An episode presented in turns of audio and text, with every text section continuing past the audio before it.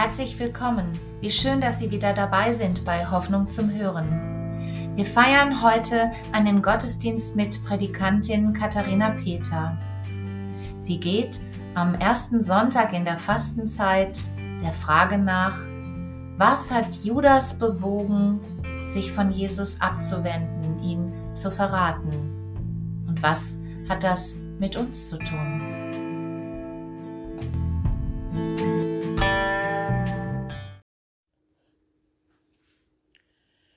Zum Gottesdienst am heutigen ersten Sonntag in der Fastenzeit begrüße ich Sie ganz herzlich mit dem Wochenspruch. Dazu ist erschienen der Sohn Gottes, dass er die Werke des Teufels zerstöre. 1. Johannes 3, Vers 8.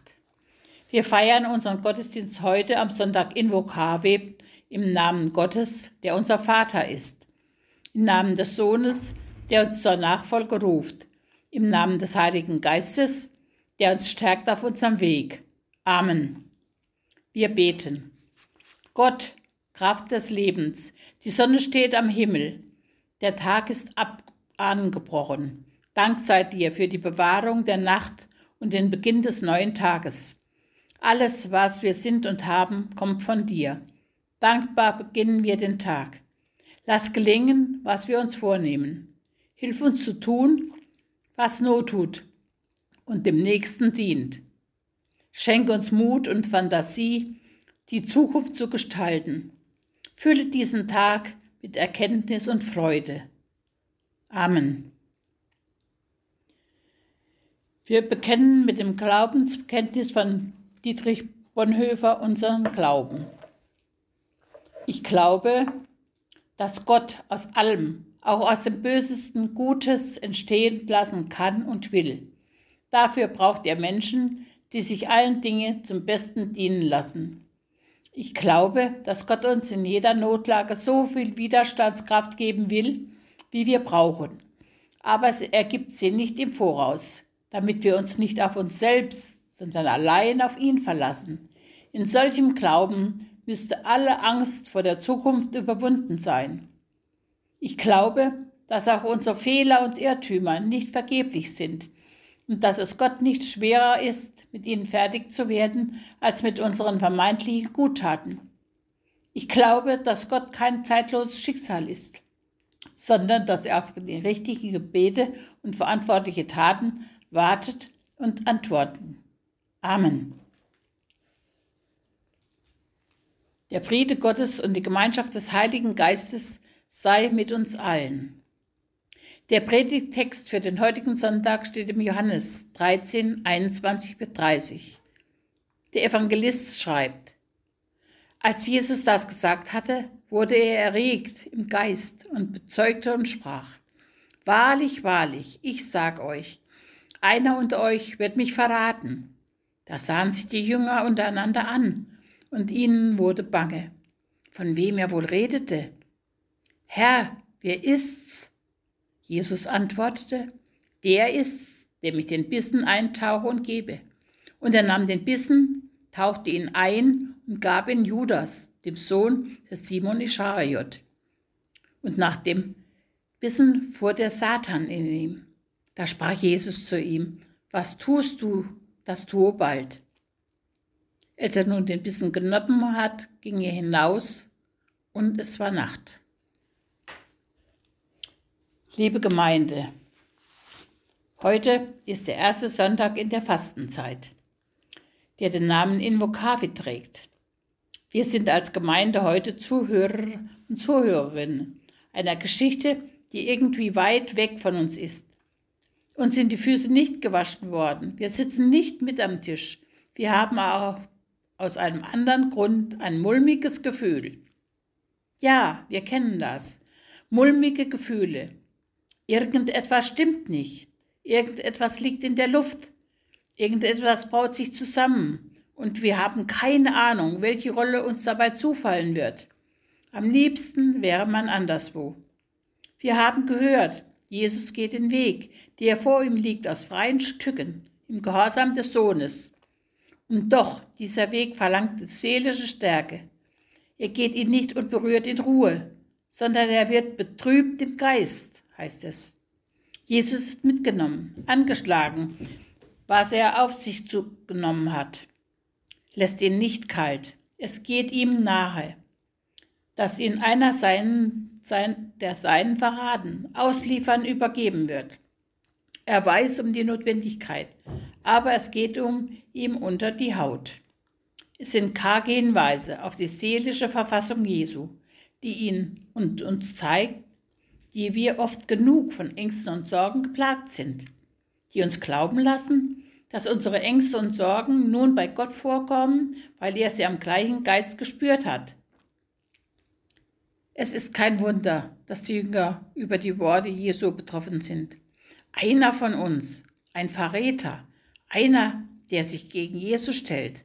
Sie sind ratlos, wie sie mit dieser Botschaft umgehen sollen. Darum herrscht erst einmal Sprachlosigkeit.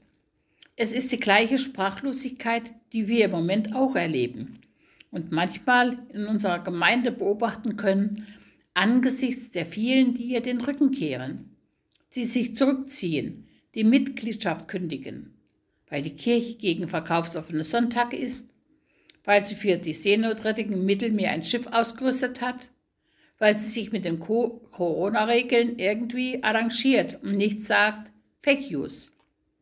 Es fällt auf, an dieser Stelle gibt es nicht die leiseste Andeutung zur Motivation des Judas für sein Handeln. Nichts von Geldgier, nichts von enttäuschten Erwartungen, nichts von plötzlichem Hass, da ist nur ratloses Schweigen über sein Motiv. Sollen, dürfen wir daraus lernen? Die Suche nach den Gründen für die Abkehr ist müßig. Jedenfalls, wenn sie nichts am eigenen Verhalten ändert. Auch das fällt auf. Der Versuch, eine Antwort zu erhalten auf die Frage, Herr, wer ist es? landet irgendwo im Niemandsland. Jesus nennt keinen Namen, sondern nur ein Zeichen. Denn dass Jesus anderen den Bissen eintaucht und weitergibt, ist eine Alltagsgeste, nichts Besonderes bei Tisch. Kannst du mir das Brot reichen? Ja, gerne. Wer könnte daraus etwas ablesen? Bei einem Mahl mit so vielen Leuten.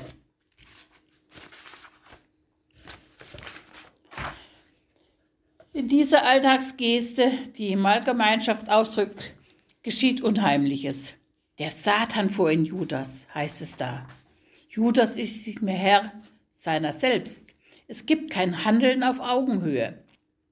Das Problem, das wir sofort mit einem solchen Satz verbinden, interessiert den Evangelisten Johannes offensichtlich nicht. Wie, wir fragen, wie es um die Freiheit des Willens des Judas bestellt ist, um seine Verantwortlichkeit. Kann er nichts dafür? Ist er nur Werkzeug? Unheimlich genug. Werkzeug des Heilswillen Gottes. Darum allein geht es dem Evangelisten in seinem Erzählen, dass dieser unheimliche Verrat doch dem Weg Gottes nicht im Weg ist. Das ist vielleicht die größte Herausforderung an Sie, liebe Hörerinnen und Hörer. Wir sind so daran gewöhnt, ein Gottesbild zu pflegen, in dem alles klar ist, eindeutig, gut, dass wir es kaum noch aushalten, dass biblische Texte in der hebräischen Bibel und im Evangelium schlicht und einfach nicht sind. Zur Not gilt, wir entlasten Gott, dem wir Judas schuldig sprechen. Judas als Werkzeug des Wege, der Wege Gottes, das ist unheimlich. Vielleicht ist es eine Hilfe zum Nachdenken. Zuweilen kommt mir auf dem Weg ein Hund entgegen. Während ich angstvoll dem Unheil ins Auge sehe, ruft die Stimme des Herrn. Der ist lieb. Der tut nichts. Der will nur spielen. Die vertraute Wortwahl erlaubt verblüffende Rückschlüsse auf die Rede vom lieben Gott. Der ist lieb, der tut nichts. Lieb sein heißt nichts tun. Willst du wohl lieb sein? sagt man dem Kind und meint in den meisten Fällen, dass es etwas unterlassen soll. Und dieser Logik zeigt nicht nur eine bestimmte Pädagogik ihr Gesicht, sondern auch eine bestimmte Frömmigkeit. Der liebe Gott ist lieb, nicht nur solange er nichts, sondern weil er nichts tut. Es gibt eine Geschichte, die heißt von Gott reden, aber wie? Ist es das, was wir jetzt zu lernen haben? Wir sollen Gott fürchten und lieben, heißt es bei Martin Luther. Nicht nur lieben, auch fürchten. und eingestehen, dass er uns manchmal unheimlich ist in diesen Zeiten. Es ist im ganzen Abschnitt so, als würde jedes, Jesus das Geschehen in dieser Nacht, das Handeln des Judas regelrecht in Gang setzen. Gewiss ist der Gedanke an seine Auslieferung schon vorher im Herzen des Judas angesiedelt.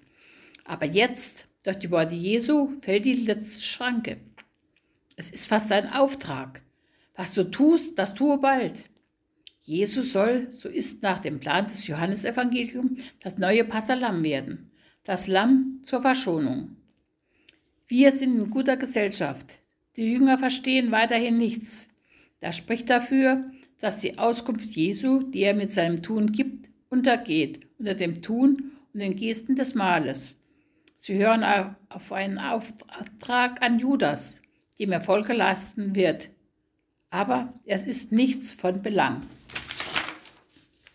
Judas geht. Er verlässt den Jüngerkreis. Er wird auch nicht mehr zurückkommen. Es ist mehr als eine Zeitangabe, wenn es heißt, und es war Nacht.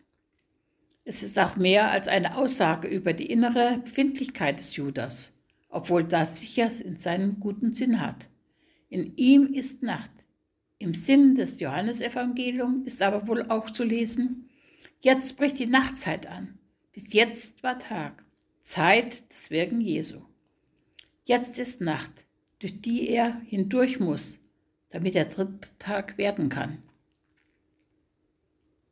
Wie oft bin ich Verführungen gefolgt, die mich von dir entfernt haben, in die Nacht getrieben, in die Nacht der eigenen Seele, deine Liebe empfangen, aber dann unsere Wege gesucht in Zweite, oft genug in der Nacht. Aber du hast an mir festgehalten, mich festgehalten. Du hast mit deiner Treue geantwortet. Mein Weg, mein Weggehen mit deinem Nachgehen nur darum bin ich noch bei dir. Dank sei dir dafür. Und der Friede Gottes, der höher ist als all unsere Vernunft, bewahre unser Herzen und Sinne in Christus Jesus. Amen. Lasst uns beten. Jeden Tag neu sollst du wissen, da ist einer, der mich hält, der mich versteht, mich tröstet, mich liebt, der für mich sorgt. Tag für Tag trägst du die Welt und nährst sie, tiefer als wir es wagen, es uns vorzustellen. Bist du zugegen, wohin wir auch gehen. Wir danken dir für deine Gegenwart, die so verlässlich und treu ist. Wir glauben an dein Leben aus dir, so wie wir leben vom Brot und wie wir hungern und dürsten nach Frieden und Gerechtigkeit. Amen. Und voll Vertrauen wir, wie Jesus uns selbst gelehrt haben. Vater unser im Himmel, geheiligt werde dein Name, dein Reich komme, dein Wille geschehe, wie im Himmel so auf Erden. Unser tägliches Brot gib uns heute und vergib uns unsere Schuld, wie auch wir vergeben unseren Schuldigern. Und führe uns nicht in Versuchung, sondern erlöse uns von dem Bösen. Denn dein ist das Reich und die Kraft und die Herrlichkeit in Ewigkeit. Amen.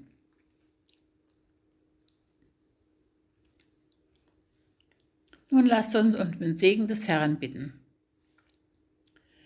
Der Herr segne dich und behüte dich. Der Herr lasse sein Angesicht leuchten über dir und sei dir gnädig. Der Herr erhebe sein Angesicht über dich und gebe dir Frieden. So segne dich Gott, der Allmächtige, der Vater, der Sohn und der Heilige Geist. Amen.